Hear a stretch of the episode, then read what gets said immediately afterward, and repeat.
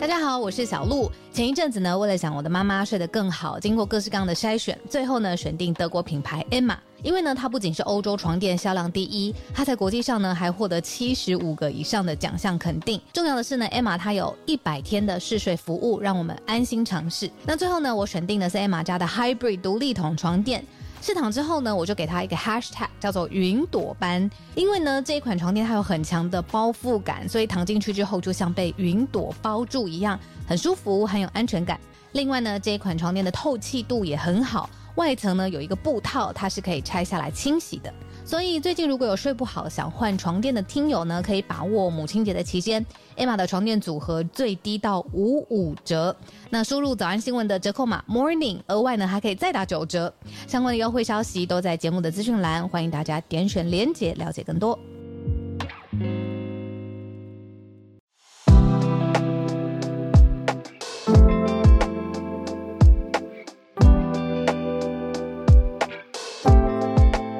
小鹿早安，大家早安。哈喽，早安，大家早安。欢迎大家加入今天四月二十四号星期一的全球串联早安新闻。大家早，早安。哦，时间真的过得太快了。我刚才在讲四月二十四号的时候，都在想说：天哪，今年四月快要过去，马上迎来五六月夏天，然后、嗯、哇，日子真的是时光飞逝。嗯，而且周末应该说，接下来这个周末又是一个。连续假期，对，没错，五一劳动节的连假嘛，所以劳工都有放假，当然不是所有人都放，可是劳工有放，我觉得很好哎、欸，嗯，所以就连起来，啊、会是六日一的一个休假。那呃，刚刚过去的这个星期五呢，我们有做了一个专题上面的访问嘛，讲的就是说，在疫情松绑之后，大家应该怎么样，呃，在面对或者是审视。疫情现在真实的情况，还有政府监控的重点到底是什么？嗯、那讲到专访，我们就是是不是看到社群上面有很有趣的议题？所以说有趣吗？有点严肃，就是跟新闻产业这种专访非常有关的事。嗯、我们做的是真的专访，但是在德国一个周刊出现了假的专访。嗯，然后最后有点糗被发现了，然后最后的后果有点严重。对，应该说他他是一个很怪的安排，嗯，就是摆明了好。讲一下仿的是谁？是车神、嗯、A 呃，应该讲是 F1 非常知名的车手车神啊，舒马赫，就是 Michael Schumacher。那那那这么多年没有听到他的消息，是因为他之前去、呃、很多年前滑雪，十年前吧，滑雪的时候在阿尔卑斯山滑雪出意外，后来就没有公开露面过了。嗯、呃，就有很多外传说他的头部受伤等等等的消息。那详情应该只有亲近的家人知道。但是隔了十年之后，突然出现在一个周刊的封面上，写说专访舒马赫，然后底下一行小小的写说，听起来真的是听起来像是真的，那到底是、啊、是不是真的啊？对，因为他德文就写说 klingt 好像哎，就是看起来就是 sounds really true。嗯，他大标就写标的首度访问，然后小标就写说 sounds really true 的概念啊，真的不行哎。然后点进去你就发现哇。完全是假的，就是他他用 AI 去跟舒马赫模拟对话，然后说叫做专访。然后你知道吗？就是这种呃，第一时间会感觉到压力，或者是情绪，或者是激动的人啊。嗯，其实我想了一圈，应该是舒马赫的家人。对，没错。嗯，果然这篇专访出来之后啊，家人就准备要扬言要提告了。嗯。对，然后舒马赫我其实印象很深，因为其实 Netflix 上面有他的纪录片，大家可以去看一下。嗯、呃，就是 Formula One 相关的，那整个车车队还有他的传奇的故事。因为他滑雪雪出了意外之后，他长期陷入昏迷，他的昏迷也是就是呃 medical induced，就是是确定是得他维得要维持一个昏迷的状态，嗯、所以出现这种他接受专访的几率真的。几乎是完全不可能嘛？嗯、那结果我不知道这是一个笑话还是是一个呃 gimmick，就是好像要别博人眼球，但是那一条尺、嗯、尺度那条分际好像没有拉好，这样子。对对啊，这这一家媒体叫做呃 Die Aktuelle，就是德国的一个新闻周刊。嗯，哦，那总编辑叫做 Anne Hoffman，他已经被解除职务了。嗯，他任职很久诶，这个总编辑二零零九到现在，哦，但是因为这样子的事件，就必须要负责下台。嗯，我觉得这题是一个算媒体伦理题吧。还有拿捏，就是说新科技的应用到底应用的边界是哪里是可以被社会文化所认定、认可、接受的，哪一些会超出，而且甚至会有点冒犯，甚至是呃掀起不必要的，你说对他的家人造成的呃刺激，那这个其实也都是一个学习的过程。你觉得如果他大标不是写首度访问，嗯、他写说 AI 模拟，就是。明白白的把内容写出来，就虽然放了舒马赫的大头照，但是大标就写说 AI 模拟舒马赫访谈对话，这样可以吗？嗯，我觉得会好非常的多。哦，就是大家会想说啊，都已经写清楚了，是 AI 模拟了，嗯，那就不是骗人了。或者是他在做这件事情之前，也可以先争取，比如说什么和家家人的同意。同意，对啊，我觉得现在读者是非常聪明的，不希望自己被骗。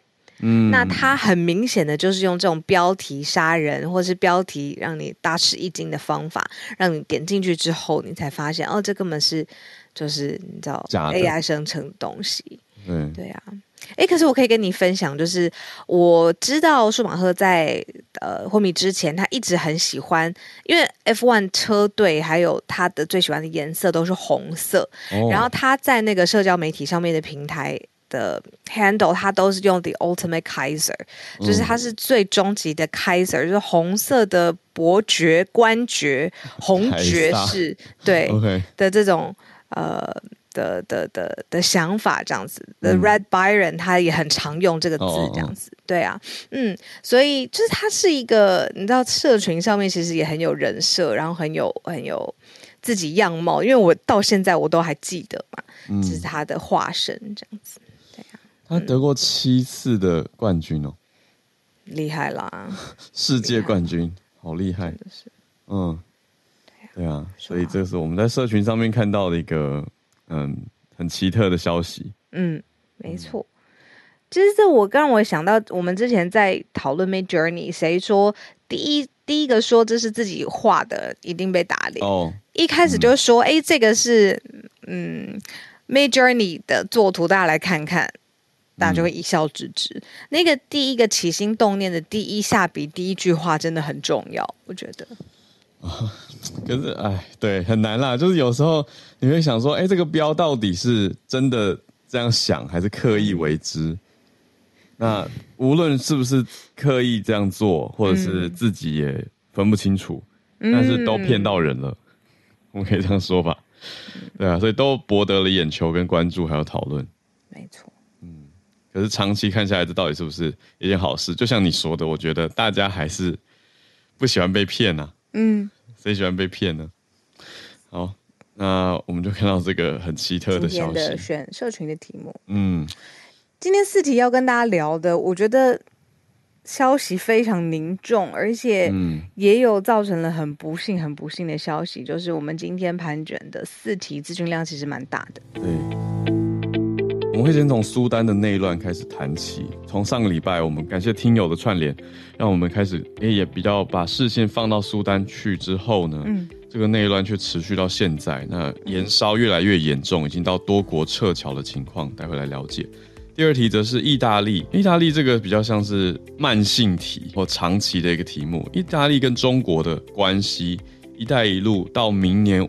他们算是会有一个自动续约的效应了，所以在明年必须要做出抉择。但是意大利看起来似乎有点犹豫，要不要继续跟中国这么密切的商务往来，反而还跟台湾提出了一些说能不能有更多晶片方面的生产合作。我们待会来了解。第三题则是德国这边一个国营企业罢工成功的结果，罢工之后争取加薪嘛，现在德国的非常多国营企业的员工都加薪了。最后一题则是马斯克 SpaceX 在前几天的星舰，一辆星舰升空，结果四分钟之后爆炸解体。那各方就有很多的说法。那相对的这么多负面的消息，让马斯克他的资产蒸发了许多。好，我们先从今天最严肃的吧，这个苏丹的内乱延烧，而且很多国家开始撤侨，拜登还说呼吁赶快停火。对。为什么呢？是因为整个内乱已经造成了四百多人死亡，就出估哦，然后三千多人受伤。那实际的伤亡人数可能更高，而且呢，这个在内乱上面对峙的两方啊，这个其实也有一些嗯故事性的色彩在里面。原因是因为二零二一年当时呢，苏丹是呃政府有发生了一起政变，推翻了当时二零二一年的政府。那这一对推翻这个当时政府发动政变的盟友，现在却成了内乱对峙的两方，也就是现在苏丹的政府还有一个当地。被媒体说是准军事团体，叫做快速支援部队。从这个月月中，就是四月十五号开始，就先爆发了冲突。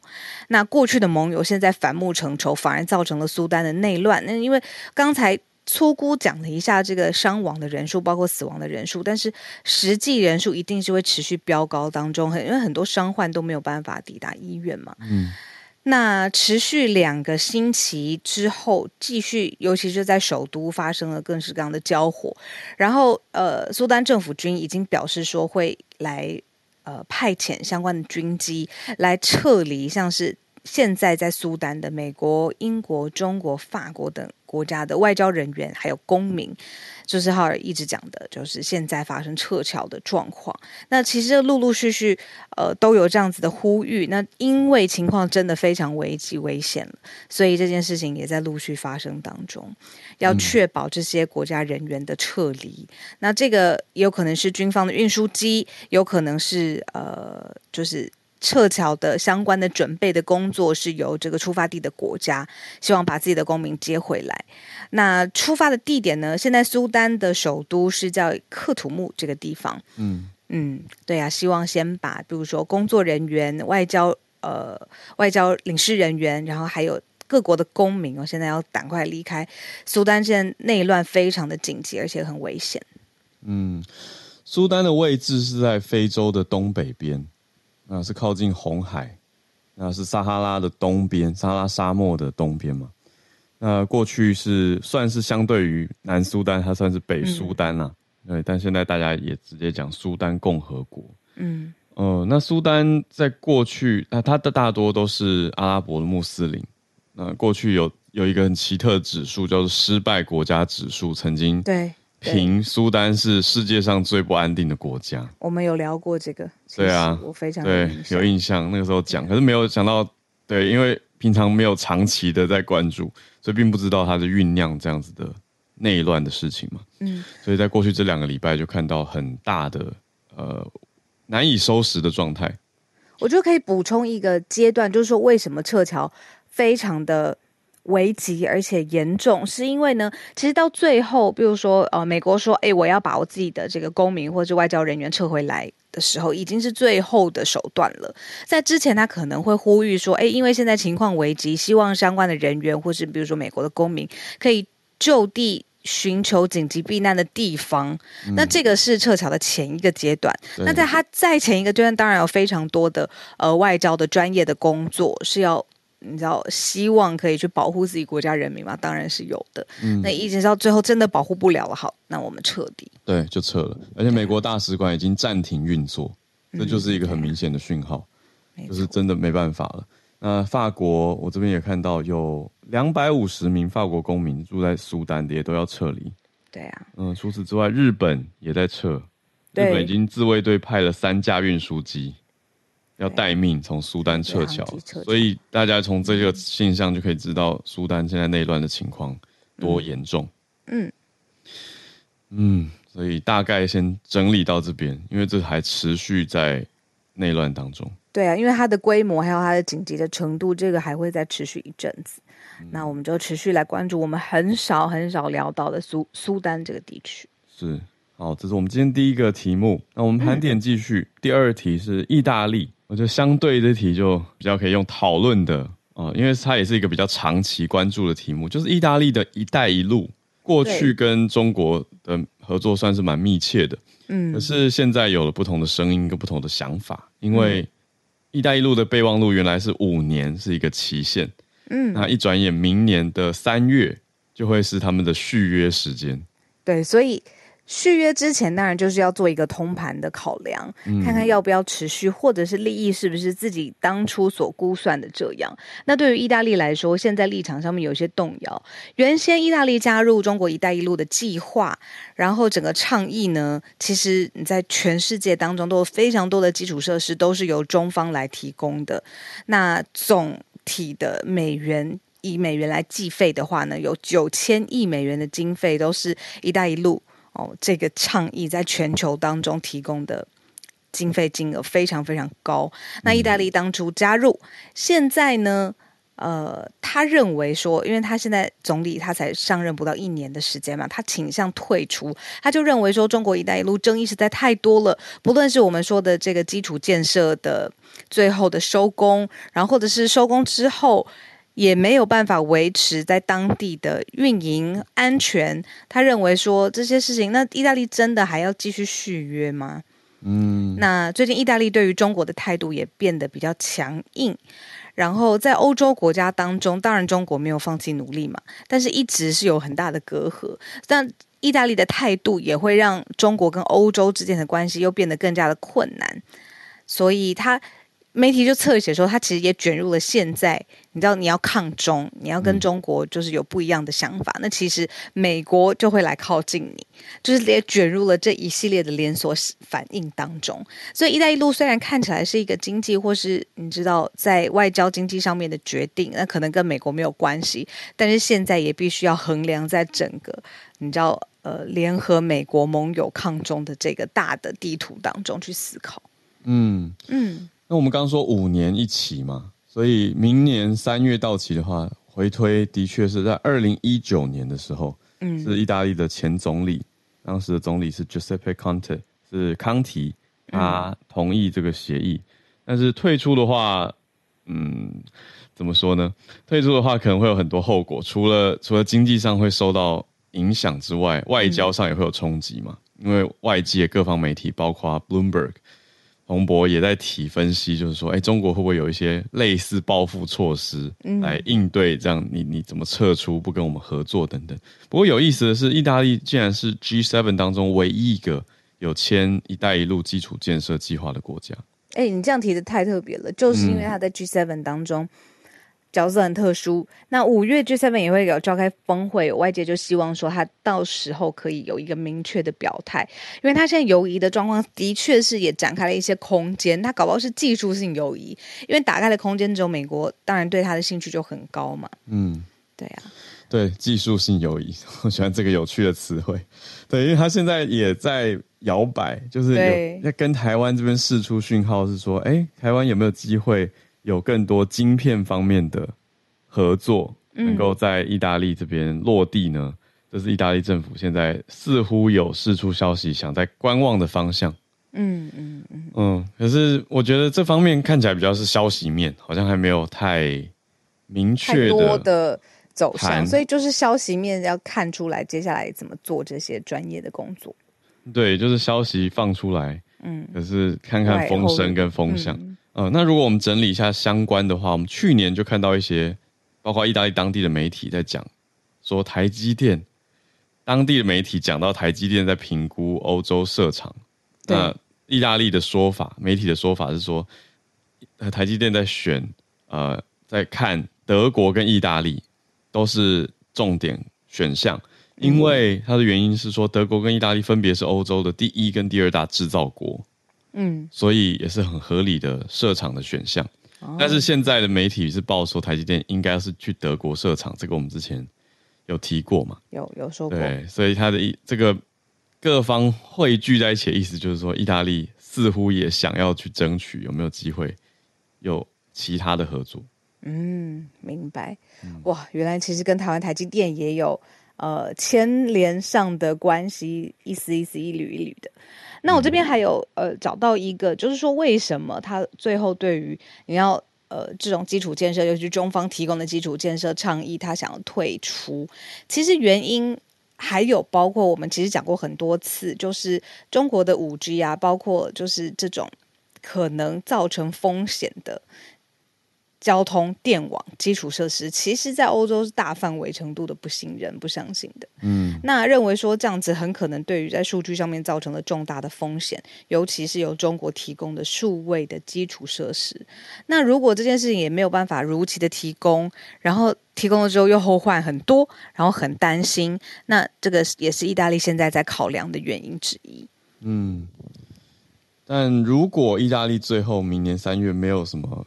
呃，行动的话就会自动续约了，但是现在看来就是有放出这些风声跟各方评估，嗯，有一些行动，这个是不同于以往。想法，嗯，啊、我们来看到第三个题目，继续在欧洲，没错，看到刚刚有提到的德国，德国呃算是罢工，这个罢工界的好消息嘛，可以这样说吗？罢工之后谈判成功了，德国有两百五十万个国营事业的员工。直接宣布加薪百分之五点五，哎，这个加薪幅度算是高的耶，而且是深夜的一轮谈判。嗯，那当然，这个加薪的原因，全世界也都要面对的压力就是通膨。那这样子百分之五点五的加薪，刚好可以抵消通货膨胀。所以呢，因为这一次谈判有了。进展，然后确定是百分之五点五的加薪，所以才说接下来进一步的罢工的可能性就大大的降低了。那这个好消息是由德国的内政部长他自己发表声明宣布的，说雇主跟工会呢已经达到了良好的协议了，所以这真的非常的重要。那因为由于过去在德国我们有说就是。整个罢工是涵盖于像邮政、交通、医疗，是反复的罢工潮持续的出现哦。你看我们刚刚讲的几个领域，交通、医疗、邮政，这都是非常非常重要，整个社会的齿轮赖以维系的这些重大领域，人员要求更高的加薪，否则反复罢工潮持续出现，最后终于在一个深夜的谈判之后，确定了加薪的幅度。嗯。那算下来到底是加多少？从不过现在谈完的是从明年三月开始加薪，小苦笑了一下。对啊，对啊，不过至少有谈完嘛，而且可预期啦，就哦明年会好转，嗯、能够对抗通膨。呃，但是今年还是要继续努力这样子啊、哦。所以两百五十万的国营事业员工，从明年三月开始加百分之五点五是多少？大概是。对比于月薪至少增加三百四十欧元，也就是新台币一万一千五百七。嗯嗯，那就看他本来本来薪水是多少，可是会往上增加。那不同的服务业，比如说这次主要代表谈的是一个叫服务业工会嘛，嗯，他们本来希望可以增加到百分之十点五。哦，这是这一次的几乎 double，你来我往，对啊，来来回回了，对啊，所以最后。决议是停在百分之五点五，就是刚刚讲的这个数字。嗯，那这一次当然就是限定是政府工作，就是所有在公部门工作的人员呢。对，嗯、最后加薪的幅度还有加薪的范围是属于他们的。对，那我们实际看到现在的通膨数字呢是百分之七点四，所以真的要严格说起来，也没有到打平啦，没有到完全抵消，但至少是往这个方向。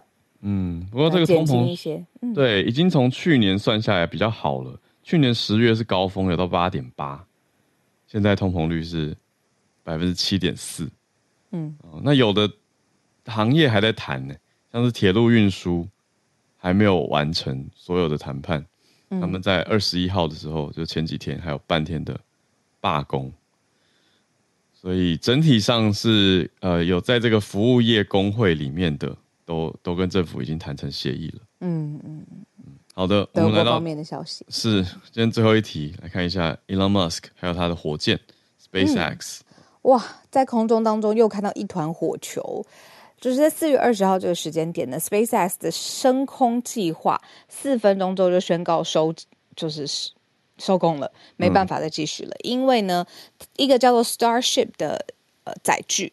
在升空之后四分钟之后爆炸成火球，那就等于说是它发射的过程当中失败了嘛？那在同一天，我倒是看到这个是同一天这个消息的密集性，嗯，Tesla 的报告也出现非常令人失望的成绩，第一季的成绩并没有像是市场上面这样子的预期，所以股价也下跌了。嗯，SpaceX 的发射载具没有成功，然后 Tesla 的报告让人失望，股价大幅下跌，所以就造成了这个两个的交集，就是现在的亿万富豪马斯克，他的财富二十四小时之内就蒸发了一百三十亿元。那我就觉得很灰头土脸的事情是，早安新闻讲过好多次，他在管推特的时候也很辛苦，常常会说，就是他为了这个。嗯你知道没有想过当初买下来之后有这么多事麻烦事要处理呀、啊，然后呃挑灯夜战啊，或者说有别人要接手也没有问题等等的。那我就在想说，到底是不是因为要管理这么多的不同的事业体，让他你知道一个人的时间精力都非常有限，所以在其他的地方上面没有办法像市场上面原先预期一样，他会照料的这么好。嗯，我就还会把所有的新闻资讯连在一起想，这样对，对，真的是连在一起的。嗯，那这个火箭或者我们讲星舰，因为它叫 Starship，升空失败的消息，大家都有目共睹嘛。因为它是直播的，所以在在全世界面前，大家都看到啦。那那个直播棚内其实现场也是蛮尴尬的，因为本来看起来前三分钟都很顺利，可到最后快要四分的时候就嘣，然后就烧起来了。嗯，那镜头就切回棚内，大家就有一点嗯，不知道该如何。如何做评论，然后就就就切掉就结束了。那马斯克他自己还在 Twitter 上面写恭喜团队，他他是用一个比较正面的角度写 Congrats SpaceX team on an exciting test launch of Starship，然后下一句写说 Learned a lot for next test launch in a few months。表示他必须的，对啦，就还是要提出正向的，然后说在几个月内很快就会有下一次的发射。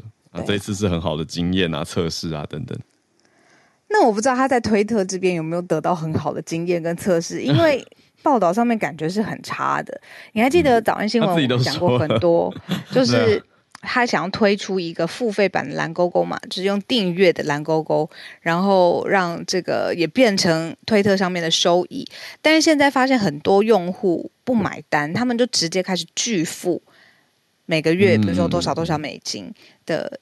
费用当然，每一个人感觉起来很少不多，嗯、但是聚沙成塔的效应其实是推特重要的收益之一。在至少原来马斯克的预估是这个样子。嗯，那后来用户开始反弹，不希望就是推特的蓝勾勾可以被买之后，现在竟然像超大牌的什么 Kim Kardashian 啊、欧普拉啊，然后 Justin Bieber 他们蓝勾勾都被推特移除嘞。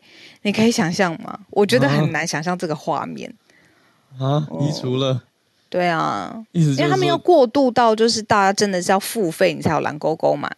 对，可是他这样又多推进了一步，哎，等于是说只要不付费就把你蓝勾勾收掉。对啊，而且他移除的这么大咖的这些，就是在全世界号召力或粉丝歌迷上千上上千万。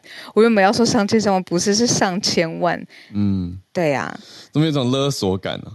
强迫，那用户就有反弹。嗯，对啊，这是他在推特上面做的事情。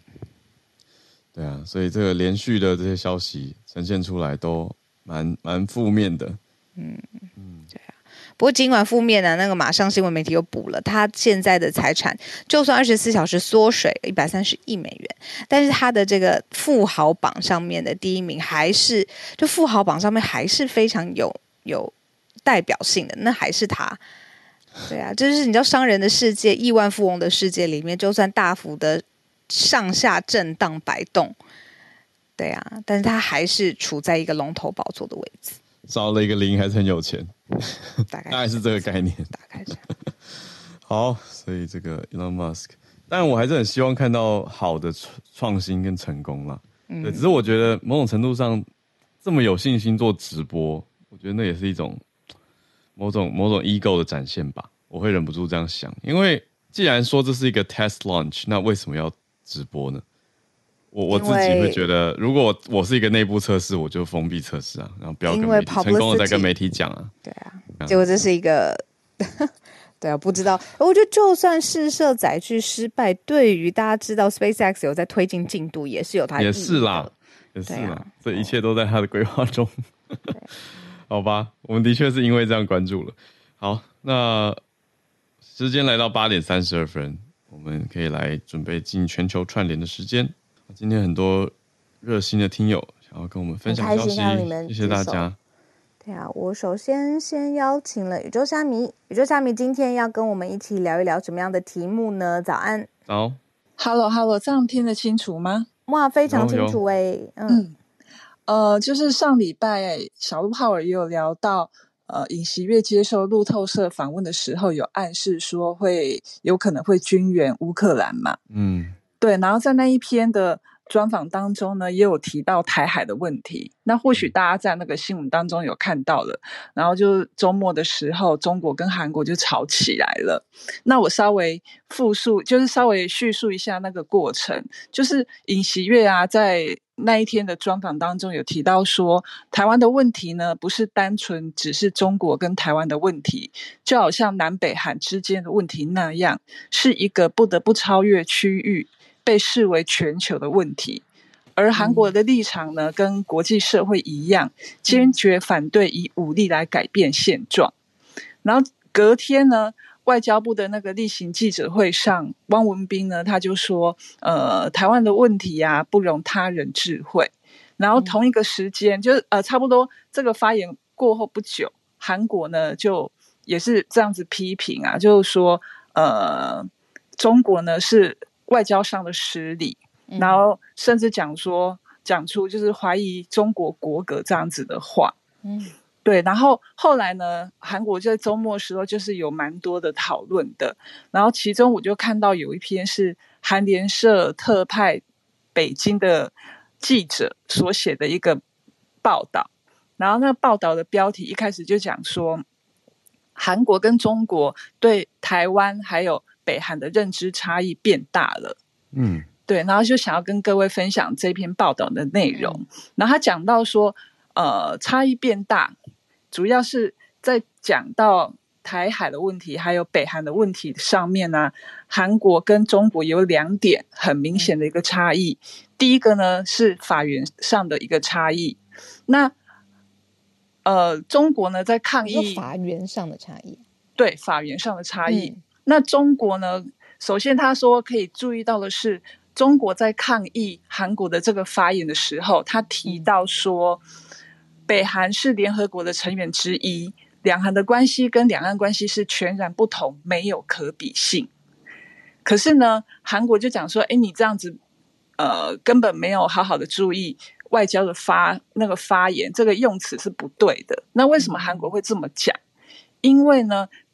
呃，看两两点，第一点呢是看韩国的宪法第三条，在规定他们的领土的时候，就有讲说，韩国的领土是韩半岛以及其附属的都市。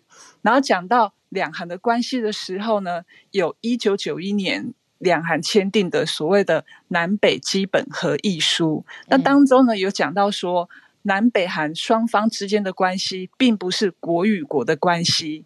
而是朝向统一的过程中暂时形成的特殊关系。那意思就是，他们在法源上的根据是有规定说，两韩即将呃在未来不知道多久的未来是会走向统一的。可是呢，两岸之间并没有这样的法源根据，这是他们第一点的差异。嗯、第二点呢，就是有关于对于安保认知的考量的差异。那中国的。担心很明显，就是怕说，如果台海发生战争的时候，韩国有可能会介入这个问题。可是韩国的担心是说，如果台湾海峡发生冲突，嗯，那驻韩美军有可能就会被这个状况给牵连，然后就不得不去介入，然后这样子介入的同时呢，也会对北韩的安保造成一个漏洞。所以在这个认知上，韩国是没有办法对台海的问题隔岸观火的。可是，其实这一篇报道当中也是有讲到说啊，就是如果台海真的发生问题的话，韩国会不会同意驻韩美军介入？然后还有韩国自己会不会也因此被牵进、牵扯到台湾的台海的问题当中？这其实都还是一个另外一个没有办法确定的一个领域。嗯嗯嗯嗯，讲的很好。对，分享到这边，谢谢。哦，真的是每次都带来跟韩国相关的，呃，你说在现在舆论上面的认知啦，然后脉络上面前因后果的梳理。嗯，对呀，谢谢宇宙，感谢宇宙虾米。那我们再继续连线到马来西亚，的记者朋友 Benjamin。Hello，呃，小鹿早，Howard 早。嗨。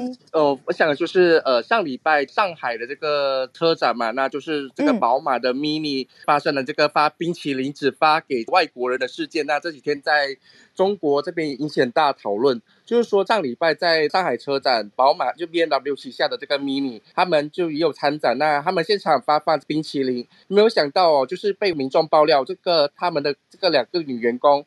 发的冰淇淋只发给外国人哦，却没有发给这个呃中国人去拿的时候，就发现说，哎，就表示没有了，就已经发完了。那这个事件在微博上面曝光后，就呃这两个女员工就遭攻击。那宝马的这个呃 Mini 中国也发表了两篇道歉文，那两篇道歉文却被批评说写的这个公关文都不如那个 ChatGPT 写的哦，就说是史诗级的这个公关回应。那我也看到，其实宝马他们一开始就是说，这个冰淇淋哦，只是发给他们的展场员工，就说其实这个外国人其实是他们的员工罢了。可是过后就有看到说，其实他们只要是外国人都可以去拿到，所以他们就一直在批评。那其实这个也连带害到这个 BMW 欧洲的股市哦，市值也蒸发了一百八十亿人民币。其实这这几天，中国的企业也在内部也讨论说，要把这个 BMW 旗下的这个公司里面的汽车也要换掉。如果不换的话，就要开除里面的员工哦，就限一个月内要换掉这个 BMW 汽车。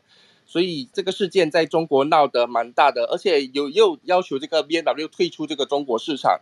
那整个事件就是这样。那目前最新是说，所以看新闻是说，这两个女员工已经被开除了。嗯。我觉得怎么听起来本来是一件很小的事情，对啊，已经好多层了，可是延烧这么大，是，是导致整个 BMW 的这个市值也蒸发了超过一百八十亿人民币，就是因为发冰淇淋的事情，对，哇，而且感觉燃烧的时间速度都是快的，然后发生的层级最后一直很多人说这是这是公呃史诗级公关的这个回应，就是处理的很很糟糕，糟糕嘛，对，那他们回了什么吗？他们的回应内容，我刚刚正想问。对啊，为什么？根据这个 Mini 中国，他有发了两篇道歉文，就是解释整个的这个事件。那他的事件是，就是说到，呃，其实直接解释他们发冰淇淋的原因，其实是因为这几天中国很热，那只是想送给这个整场的员工啊，就是一份甜蜜啦。然后他们会检讨他们自己的内部管理跟加强培训之类的，就是没有提到太多的一些呃。这个东西，所以很多人就说，他们就把把它搜寻这个 ChatGPT，ChatGPT 他又给了他们措施啦，如何要检讨啦，就是他们说这个他们的公开道歉文还不如 ChatGPT 写的哦，感觉没有回应到问题上，对，没有回应到这个整个事情，嗯，谢 Benjamin，就是说事件本身是一回事，可是你怎么回应它，这又是完全另外一个维度的操作。你看操作的不好，你看后续滚雪球。对啊，这个听起来是好小好小的事情，就是你去一个展览摆了一个摊，对，然后发冰淇淋，本来都一切是好的事情，结果发的对象却被大家归纳跟发现说你只发外国脸，对，那本地脸就不发，那就好好处理。他说这是这这是一起另一起的辱华事件，懂懂懂懂懂，也是有一点蛮容易不小心就辱华的，我觉得，好吧。谢谢 Benjamin。嗯，谢谢 Benjamin。这个 Mini Mini 大家比较知道的车是那个 Mini Cooper 嘛？嗯，之前广告打很凶的那个。嗯，就是 BMW 旗下的品牌 Mini。嗯，谢谢谢谢 Benjamin 啦。好，那我们继续联络好久不见的大仙，大仙继续来跟我们讨论在体坛方面的消息。早安，早安，大仙早，早安，好，早安，早，呃、听得听得清楚吗？有一点远，而且沙沙声比较大一些些。哦、因为我我人在外外面啊，不过因为今天这个新闻我是蛮想跟大家分享的。那不知道大家有没有看在迪士尼家上面的一个实况影集，叫做《小球会大明星》哦、嗯。那是一个影集，是讲呃美国著名的好莱坞影星莱恩雷诺斯就死侍啊，死侍，那他跟的死侍，他跟他的好朋友就是 Roy McElhenney 就是麦艾亨尼哦，他最有名的作品是呃《九八五节》那一个影集哦，呃演了十五季。那他们两个人呢，在二零二一年的时候，花了两百万英镑呢，买了一支威尔士的球队，叫 Wrexham 啊雷克斯汉姆。那这支球队呢，在英格兰的职业足球联赛里面，它是第五级的球队，就是呃，从最高就是英格兰超级联赛，往下数就是英冠、英甲、英乙，他们是第五级，是国家联赛。Okay. 呃，这个这个等级的联赛呢，是算是呃半职业的，不完全是职业。那前面四个等级是职业的联赛。嗯，那这支球队呢，当然有目标哦，就是他们买了之后的目标，就是希望十年内能够升上英超。嗯，那当然，他们第一年买下这个球队的时候呢，就是去年了啊、呃，最后他们打到附加赛没有赢了，所以没办法升级到英乙。那隔了一年，就今年呢，在刚刚昨天的凌晨，他们在第四十五轮的比赛呢，呃，赢球之后，他们已经确定拿到国家联赛的冠军。那就是说，下一个赛季就是从呃八月开始，他们就要升上英乙，就是回到呃职业联赛的体系哦。那是不是相隔了十五年了？十五年前他们是从英乙降级到国家联赛，oh. 那十五年后他们终于回到国家联赛里面，呃，回到那个职业职业联赛里面。当然，他们一开始是很有计划去买这个球队，因为他们从呃谈判要买这个球队到买下来之后，一步一步怎么样走，都有拍成影集。这整个故事大家可以看这个小球会大明星。那第一季的结果当然就是呃不理想，因为没有升级嘛。但是现在已经升级了，所以第二季我相信他们现在应该正在剪片，很快就会有第二季可以看。那第二季就是有 happy ending，就是可以看到他们终于升级。呃，有兴趣的朋友就是迪士尼家上面就可以看到这个相当有趣的一个实况。嗯，谢谢大仙。呃，所以他们会这样一路，如果顺利的话，就是一直一直打到冠军，再往上升。你说从第五级、第四级这样往上。之后如果在英语拿到呃前两名。就可以升上英甲，那当然还有附加赛。其实每年呃每个联赛是会往上升三支球队的。那他们如果拿到英语的前三名，就前两名直接升级，后面的球队还要打附加赛，那可以升上英甲，再升上英冠，升上英超。当然要达到升上英超，他们可能要花非常多的钱，因为他们现在在这国家联赛已经花了他们好几百万，因为除了买下球队之外。他们其实中间也有呃收购了一些球员，其实影集里面都有讲，就是如果大家想有兴趣想知道更详细的，看那个影集就会了解很清楚。哦，谢谢大仙，这个经营球队是很烧钱的一件事情。是没错。哇，太厉害！谢谢，原来 Ryan Reynolds 这么厉害啊！哎、欸，他这个事业的触角很多的，对啊，嗯。可是后来通常会投资球队都不是要赚钱，真的就是投一个开心。呃，延伸出他的热爱啊，对，跟社会的连接啊，跟体坛的连接等等。是，而且他们拍这个影集应该可以赚得回来啊，嗯、我觉得。哦，靠他的事业，对，授权去转播这个这个播这个影集，还有一些呃广告赞助等等的，其实应该是啊，这个很聪明。对啊，非常聪明。嗯，好，谢谢大仙。谢谢大仙。我们继续连线，今天邀请芭比，芭比要带来什么样的消息？芭比早安。早安，小鹿，小安好。嗨。我可以补充一下冰淇淋事件吗？当然，当然，因为他们那个事件发呃，就是发生之后，呃，他们的声明稿上面就是除了说这个只是发给就是外国员工之外，他们还讲说这两个女生就是刚出社会，然后比较比较不不知道怎么流程这一些的，就是完全没有。想要道歉的意思，所以 来解释就对了。对对对，所以之后就是这个声明出来之后，又也有中国网友就是很不高兴，就是你怎么可以辱华嘛？所以就是买了一袋冰淇淋放在 mini 的那个展示呃展示位置的旁边走道上面，然后就是邀请就是限制中国人才可以拿，对，然 后 对，就是一报还一报的意思这样。然后今天跟大家分享这个真实的，对啊，好笑。今天跟大家分享这则是关于呃星巴克在越南的市场，嗯，对提升的新闻。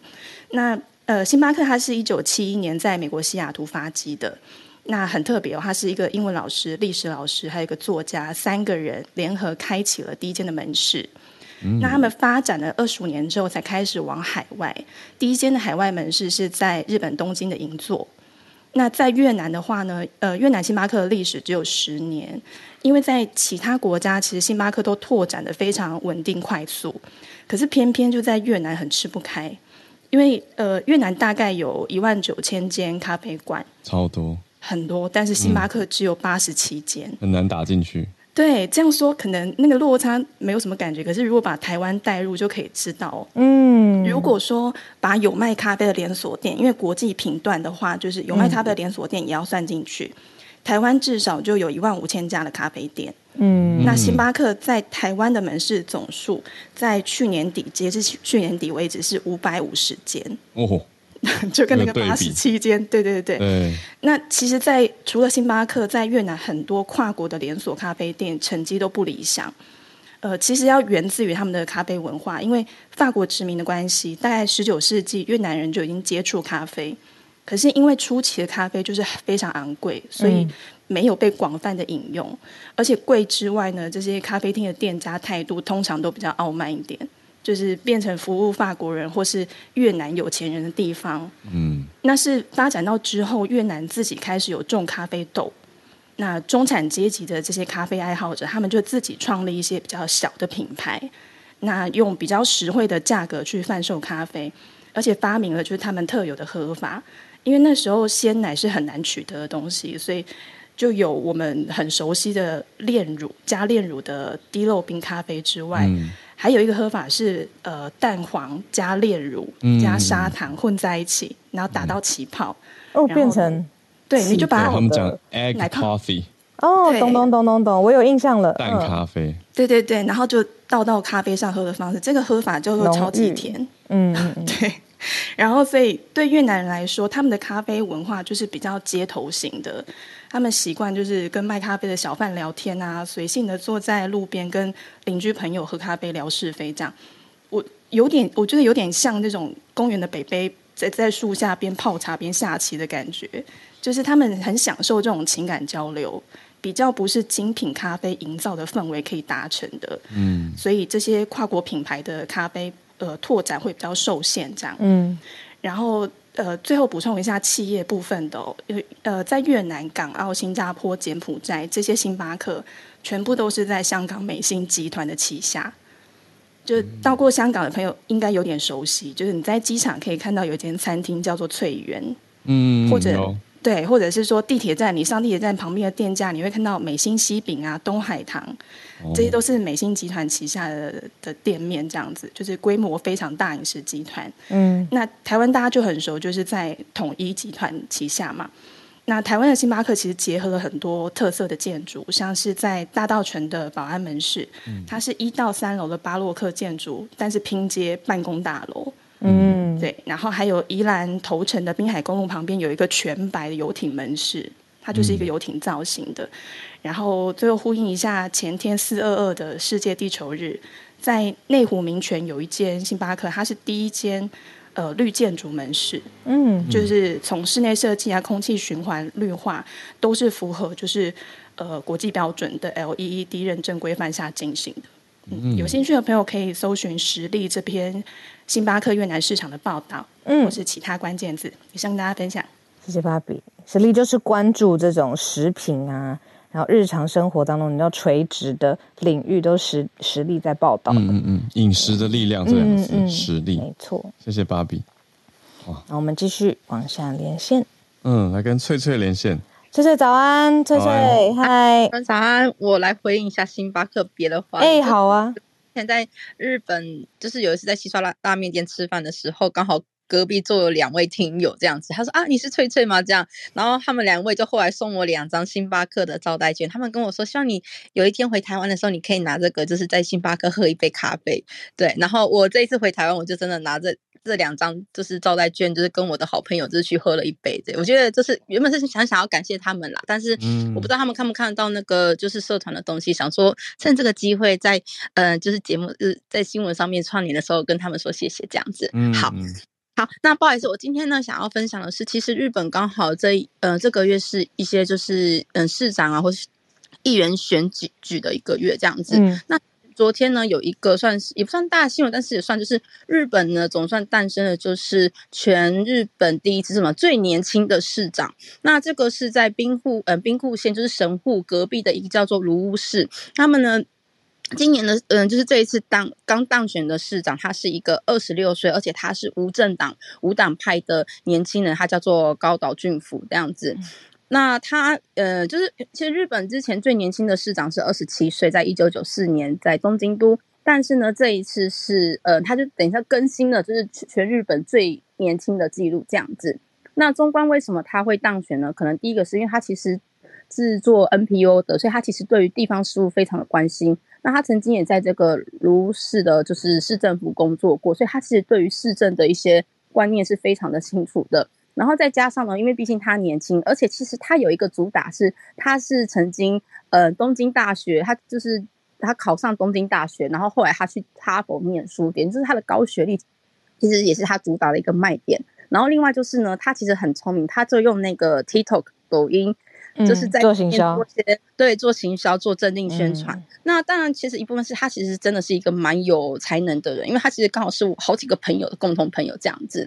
那我其实听过他其实是真的对于怎么讲政治是非常有抱负、有理想的。那就是像其实，在日本的政治跟台湾不太一样，他们都是会在那个街头进行所谓的那个嗯怎么讲，就是竞选的，就是政见发表这样子。所以其实他们都是一个一个在街头，然后就本人去演讲，然后去打。通民众的心，所以嗯，虽然说这个是这个其实是虽然说那个卢乌市它是一个很小的事，可是可以我们可以从这边来看，其实嗯，青年的参政最近是有在起来的。那这个。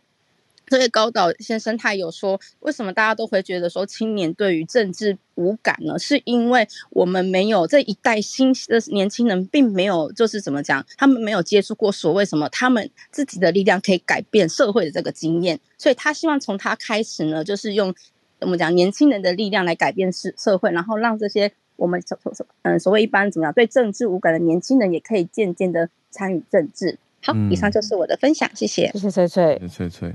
这个二十六岁的市长真的很年轻，太年轻了。高岛俊辅有立刻就印象起来了。嗯，兵库县的一个市长，我前几天才吃了兵库县的那个生蚝，会不会跳太远？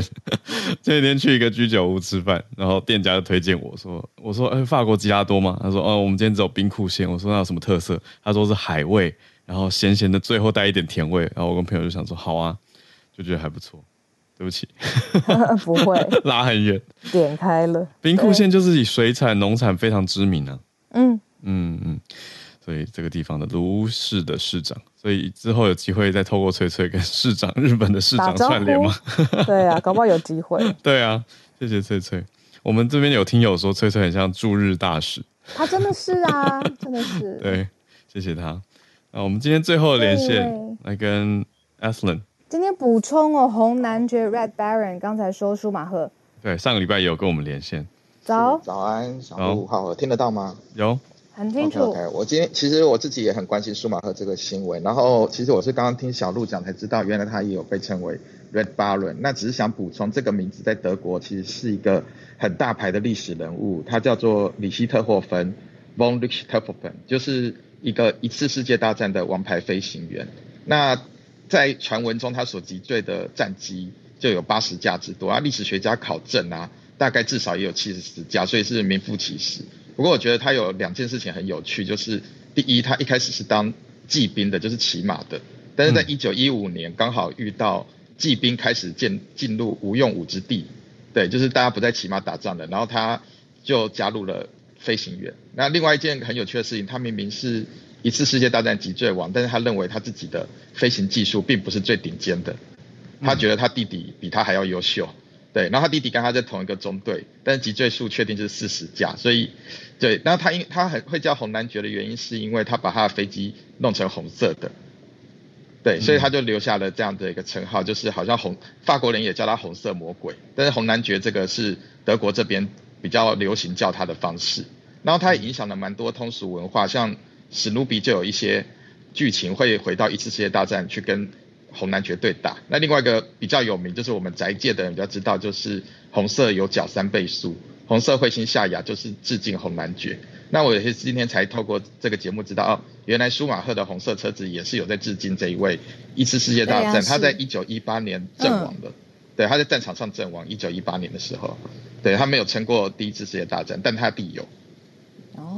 原来整个车身都是啦，车身到他选择的衣服啊，还有他每次亮相的时候，对啊，所以才大家才说，就是红色对他来讲这么重要，算是德国人的精神象征。这个书，这个红男爵的概念，对，原来就像你讲的，真的是背后有一个大牌的故事。嗯，欸、你讲完，我才突然想到，小时候看 Snoopy，对，他会开飞机耶。对，它不是这飞在上面，还会有一个那个戴眼罩的那个，它的房子可以飞起来，飞起来。对啊，欸、对对对他的狗屋可以飞，其实都有一些意象在里面。哇哦，谢谢 Aslan，感谢这个超级丰富的补充。对啊，嗯，不算补充了，自列一题。对啊，对啊，没想到我们这一题那个假专访可以延伸到这边来，让大家更认识这个历史，很有意思。谢谢大家。那今天特别谢谢宇宙虾米，嗯、然后 Benjamin，然后大仙芭比，然后翠翠还有 Athlon，谢谢大家，我们就明天礼拜二的早上再继续跟大家串联啦。好，没问题，祝福大家有一个顺利的周一，明天早上八点见，大家拜拜，再见，大家拜拜。